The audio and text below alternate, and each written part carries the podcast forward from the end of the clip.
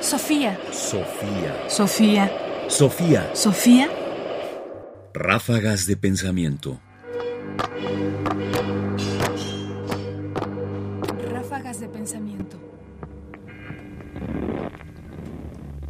La filosofía rápida o a la filosofía no le hace falta prisa. Hay que decir que las cosas han ido cambiando drásticamente en el mundo filosófico en nuestros días. Hace no demasiados años se podía hacer filosofía como pensaba Wittgenstein, lentamente, pensando que el filósofo que mejor llega a la meta es el que camina más despacio. Pero ahora estamos en otro horizonte. Veamos lo que dice Isabel Stengers, filósofa y científica belga, en su manifiesto por una ciencia slow. La singularidad de la filosofía ciertamente es que no puede mantener este tipo de confianza como la confianza en la ciencia. Para muchos de mis colegas, nosotros, filósofos, somos charlatanes, testigos demorados de una época donde las ciencias serias, no perdiendo su tiempo en cuestiones ociosas, no existían todavía. Pero uno de los papeles de la filosofía en la universidad fue recibir a aquellos que, al venir de otras partes, necesitaban tiempo para formular las cuestiones que, entre otras partes, significan pérdida de tiempo. No aceptar las preguntas estereotipadas toma tiempo, y solamente las preguntas estereotipadas serán académicamente viables en el porvenir.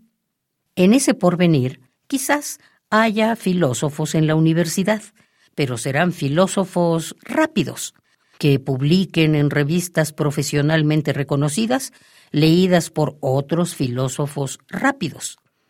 Isabel Stengers, Manifiesto por una ciencia slow. Conferencia inaugural de la Cátedra Calevart de la Universidad Libre de Bruselas, 13 de diciembre del 2011.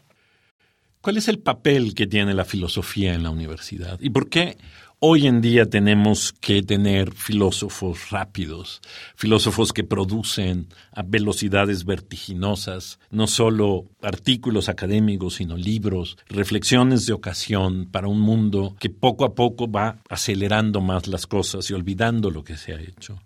Concuerdo con ella en que, en un sentido, la filosofía y los departamentos de filosofía son ese lugar donde se podía perder el tiempo.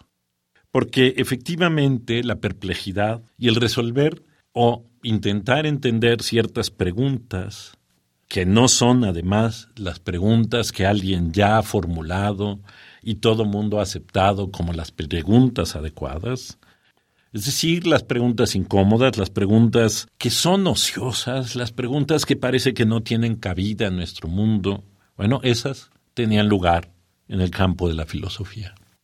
Hoy, sin embargo, ya no tanto. Y los filósofos tenemos que pensar, pero es también una preocupación que habría que extender a todos los demás, si queremos seguir haciendo una filosofía rápida o detenernos en esas preguntas ociosas que no han sido previamente maquinadas para pensar. Sofía.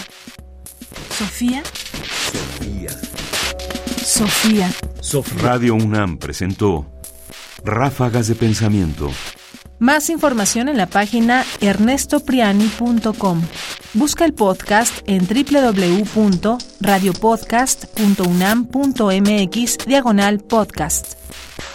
Comentarios: Ernesto Priani Saizó. Producción: Ignacio Bazán Estrada. Sofía. Sofía. Sofía. Sofía.